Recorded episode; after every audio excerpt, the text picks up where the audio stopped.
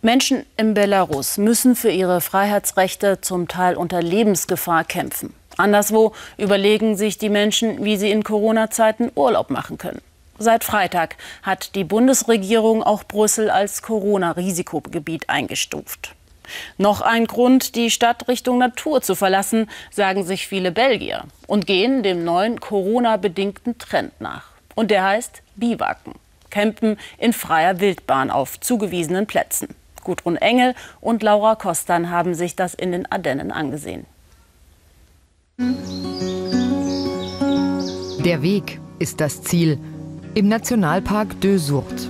Wallonisch für zwei Quellen. Man kann sich hier nur per Kanu oder zu Fuß bewegen. 2000 Kilometer Wanderwege in traumhafter Natur mit spektakulären Ausblicken. Immer von einem grünen Blättermeer umgeben. Lies van Pucke und Sita Cassier feiern hier ihren Studienabschluss. Es ist gerade während Corona einfacher, in unserem eigenen kleinen Land zu bleiben. Normalerweise fahren wir weiter weg, sind in ganz Europa unterwegs. Jetzt erkunden wir eben die schönen Orte in Belgien. Eine Auszeit in der Natur, das boomt gerade in Belgien. Die Regeln fürs Biwak, Anreise unmotorisiert, zu Fuß, mit dem Rad oder Kanu. Nur eine Nacht an einem Ort, die Natur respektieren. Hinterlassenschaften einbuddeln, Müll wieder mitnehmen. Keine Spuren hinterlassen. Zelten in freier Wildbahn ist in Belgien ausschließlich in den von den Forstämtern ausgewiesenen Bereichen erlaubt. 56 davon gibt es. Sébastien Est hat diese Zonen entwickelt. Früher hatten wir ein großes Problem mit Wildcampern. Jeder hat irgendwo gezeltet und um das zu kanalisieren, haben wir beschlossen, Flächen für Biwaks auszuweisen. Online kann man die Plätze im Vorfeld checken. Die Seite allerdings seit Wochen vollkommen überlastet. Ich glaube, mit der Ausgangssperre sind die Leute zu Hause wahnsinnig geworden, weil sie nichts unternehmen konnten. Jetzt erleben wir eine Rückkehr zu den einfachen Dingen und die Leute gehen jetzt viel mehr raus.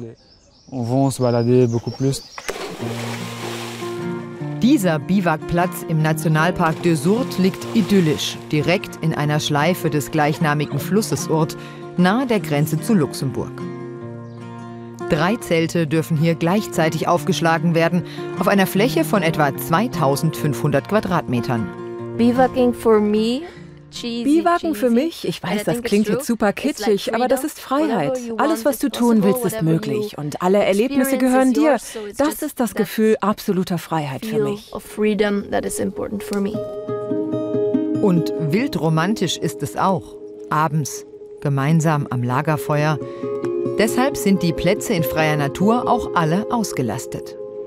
Genau wie alle anderen Campingplätze in den Ardennen, damit trotzdem alle Outdoor-Fans ein Plätzchen für ihr Zelterlebnis finden, laden mittlerweile Menschen wie Marie Piret zu sich nach Hause ein, in den riesigen Garten.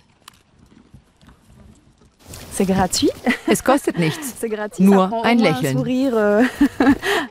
41 große Gärten stehen schon offen, täglich kommen neue dazu. Auch dazu gibt es eine Übersicht im Netz. Die Gäste werden herzlich begrüßt. Euh, ich bin selbst auch viel gereist und euh, jetzt gebe ich ein Stück Gastfreundschaft zurück. Ich habe das Gefühl, ich kann selbst auch ein Stück mitreisen. Heute mit Erik und Arnaud. Die Freunde erkunden mit ihren Töchtern die Region mit dem Rad. 45 Kilometer sind sie heute gestrampelt. Die privaten Zeltplätze suchen sie dann spontan online. Zelten im Garten. Für Lies van Pucke und Sita Cassier nur eine Notlösung. Sie wollen morgens in den Bach springen können, die erwachende Natur genießen und stilecht frühstücken.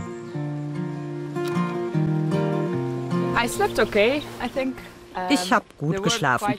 Klar, es gab ungewohnte Geräusche von Tieren und den Bäumen. Als das Feuer aus war, war es komplett dunkel. Aber dann haben wir so viele Sterne und Sternschnuppen gesehen. Das war wunderschön. Bis 10 Uhr morgens müssen die Zelte wieder abgebaut werden. Für Lies van Pucke und Sita Cassier kein Problem. Sie wollen heute noch 12 Kilometer weiter wandern zum nächsten Biwakplatz.